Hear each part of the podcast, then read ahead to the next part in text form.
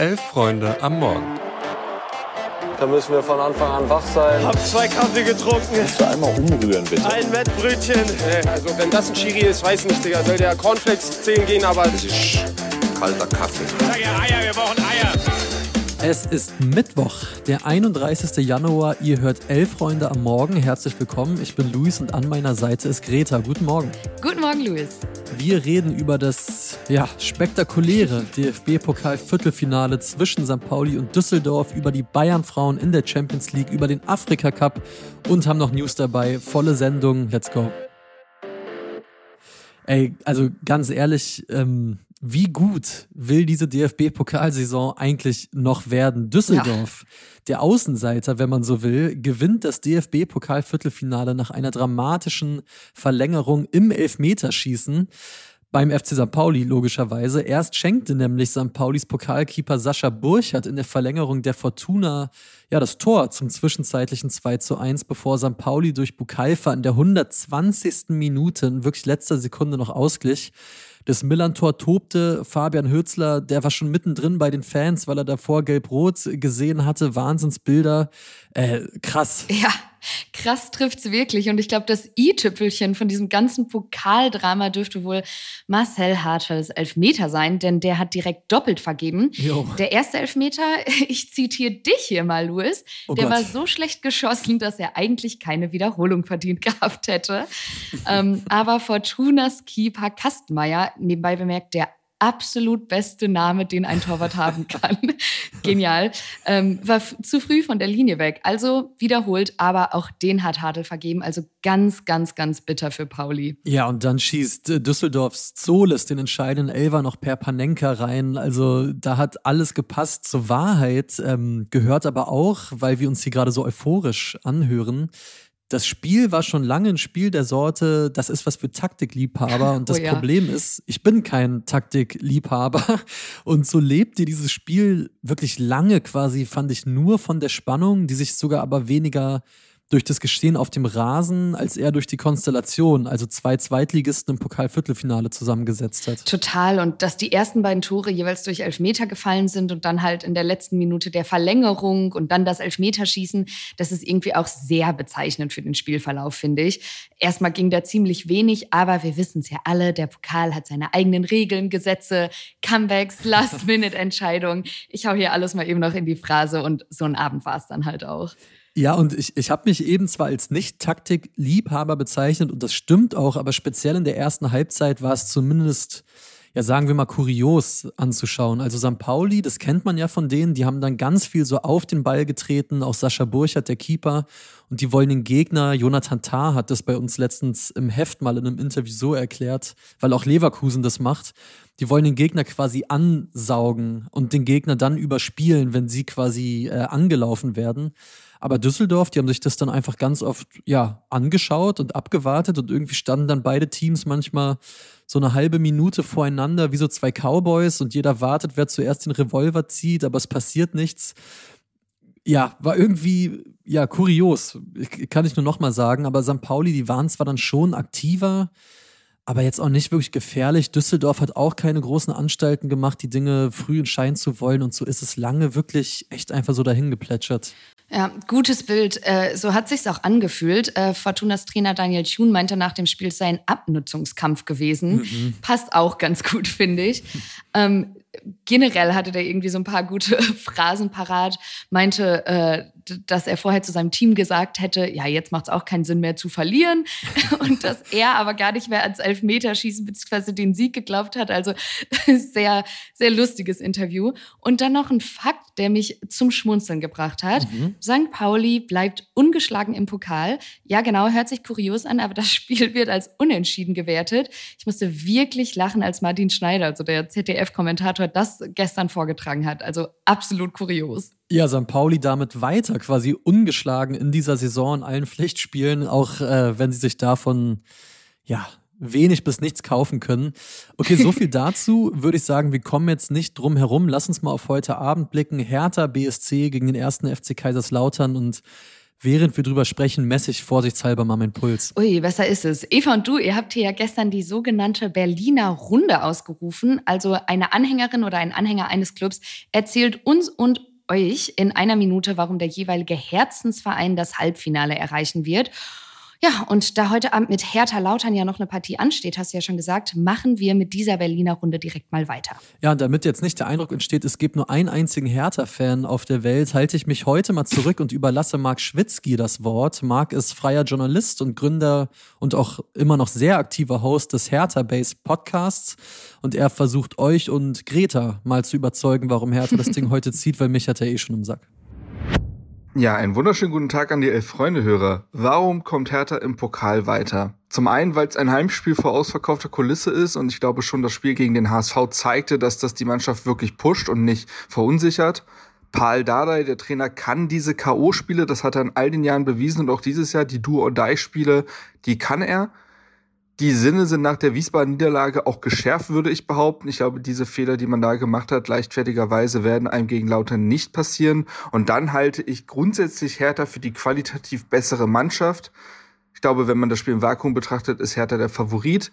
Dazu gehört natürlich auch ein Fabian Reese, der gegen Lautern endlich zurückkehrt und damit Hoffnung schenken wird. Zum einen in den 10, 20 Minuten, die er eventuell spielen kann, aber auch einfach von der Bank heraus wird er den Spirit vorleben. Und ein Riesenargument ist, es war der ganz große Traum von Präsident Kai Bernstein, in dieser Saison etwas ganz Besonderes im Pokal zu schaffen. Dafür hat er alle animiert und ich glaube, das kann der Mannschaft einen ganz großen Push geben und ich glaube, dann ist man bereit, etwas Besonderes in dieser Saison zu schaffen. Die geschärften Sinne nach der Wiesbaden-Niederlage finde ich ganz spannend. Man hätte das natürlich auch andersrum argumentieren können. Aber gut, Fabian Reese als Argument wiederum überzeugt mich, ist definitiv jemand, der den Unterschied machen kann, besonders in solchen Spielen. Mhm. Ich würde sagen, weiter geht's mit Kaiserslautern und mit Niklas Levinson. Treuen Elf-Freunde-Fans ist er natürlich längst bekannt. Freund des Hauses, Gründer und Host bei Calcio Berlin und natürlich Kaiserslautern-Fan. Und er erzählt uns jetzt, wieso ausgerechnet sein Verein sich gegen die Hertha durchsetzen wird.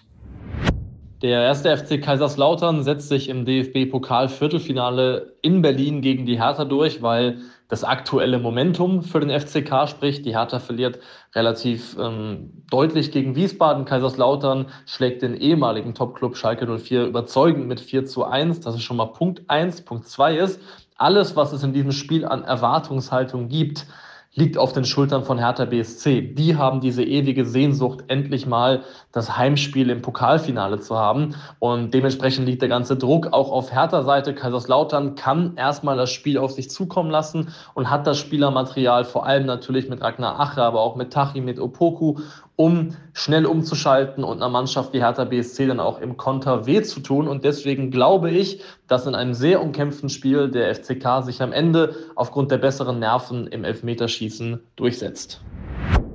Ja, also Niklas wird sicher spannende Aspekte und gute Argumente gehabt haben. Ich muss gestehen, ich habe mir während der letzten Minute die Ohren zugehalten, äh, kann da deswegen dazu nicht viel sagen. Ich lebe bis heute Abend, Viertel vor neun, weiter in meiner Traumwelt, freue mich auf das ausverkaufte Stadion und ich sag mal so, die Realität, die kann mich auch später gerne noch einholen. Das muss noch nicht jetzt sein. naja, er hat vom Momentum-Argument gesprochen, das finde ich ganz gut. Äh, Elfmeterschießen prophezeit. Ich würde sagen, das uh. sehen wir dann ja alles heute Abend. So machen wir das und bis dahin könnt ihr euch natürlich die Zeit verkürzen. Um 11.45 Uhr laden euch Tim und Mia hier im Podcast viel zum Themenfrühstück ein. Da geht es dann auch nochmal um Hülle und Fülle, um den Pokalabend gestern und heute.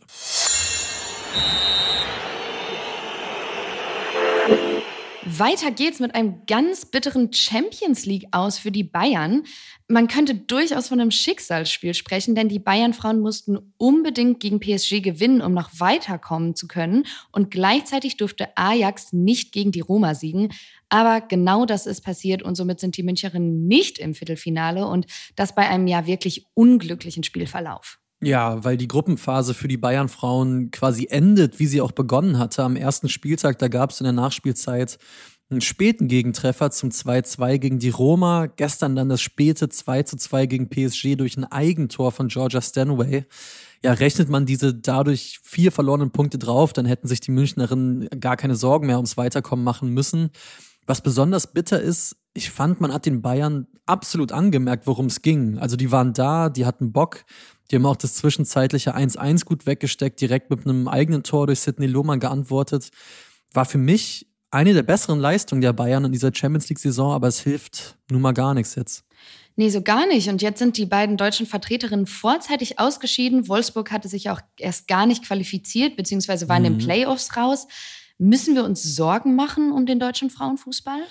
Ja, also speziell auch in Anbetracht der WM, die ja in die Hose ging, um es mal so zu sagen. Natürlich eine berechtigte Frage, aber ich bin nie Fan von solchen Abgesängen, weil hätte Georgia Stanway den Ball am Tor vorbeigeklärt und nicht ins eigene Tor, also müssten wir uns dann keine Sorgen machen. Das ist immer die Frage, die ich mir stelle.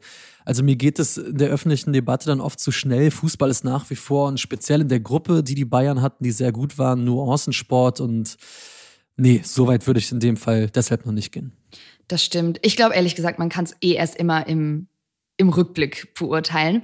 Ja. Dann natürlich noch der Hinweis, dass heute Abend um 21 Uhr die SGE gegen Rosengard spielt. Frankfurt kann zwar nicht mehr weiterkommen, möchte sich aber im Heimspiel natürlich noch würdig aus der Königsklasse verabschieden.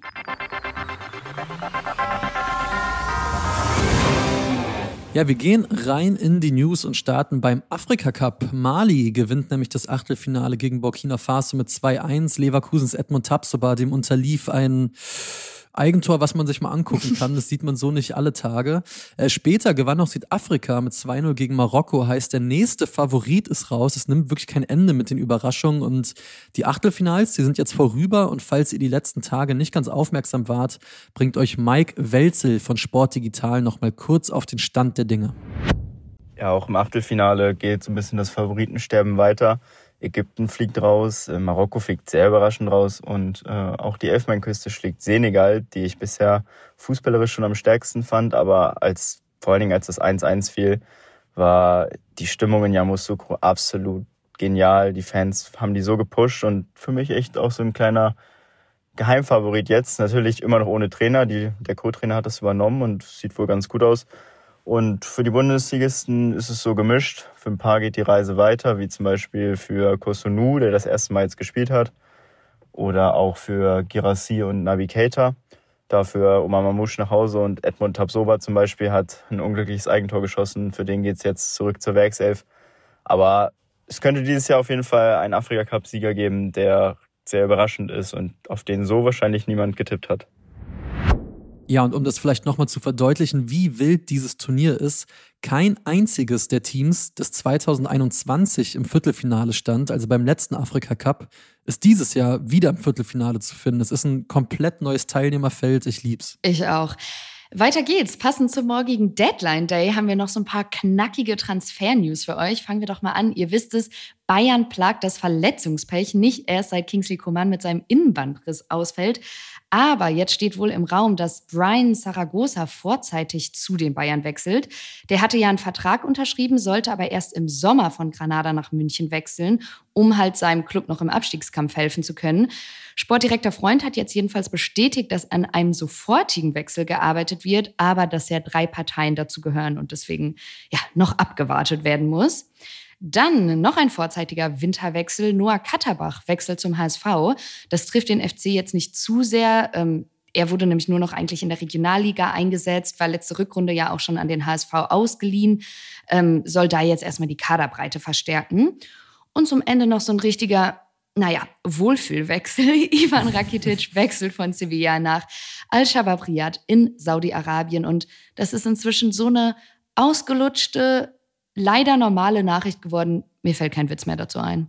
Kann, kann, ich bestens verstehen äh, und binde mal damit ab. Äh, die schönste Transferposse, äh, die gibt es derzeit, finde ich, bei Union Berlin. Da geht es um Stürmer Jorbe Wertessen von der PSW Eindhoven. Der soll ja zu Union wechseln. Der ist wohl auch schon in der Stadt, aber er darf noch nicht mittrainieren, weil ihm die Genehmigung der PSW fehlt, weil bei denen hat sich Noah Lang verletzt und der Club hat noch keinen Nachfolger für den und wägt nun scheinbar ab, ob Wertessen nicht doch bleiben muss. Ja, und laut Medienberichten hat der sich jetzt in Berlin einfach selbst einen Trainingsanzug gekauft, um einfach ein bisschen Sport zu machen und sich fit zu halten. Und das ist doch, würde ich sagen, eine gute Motivation äh, für den Tag. Äh, geht auch raus, bewegt euch, hört das Themenfrühstück 11.45 Uhr. Ansonsten wünsche ich euch einen schönen Mittwoch. Viel Spaß mit dem Pokal später und Greta, Dir auch einen schönen Tag.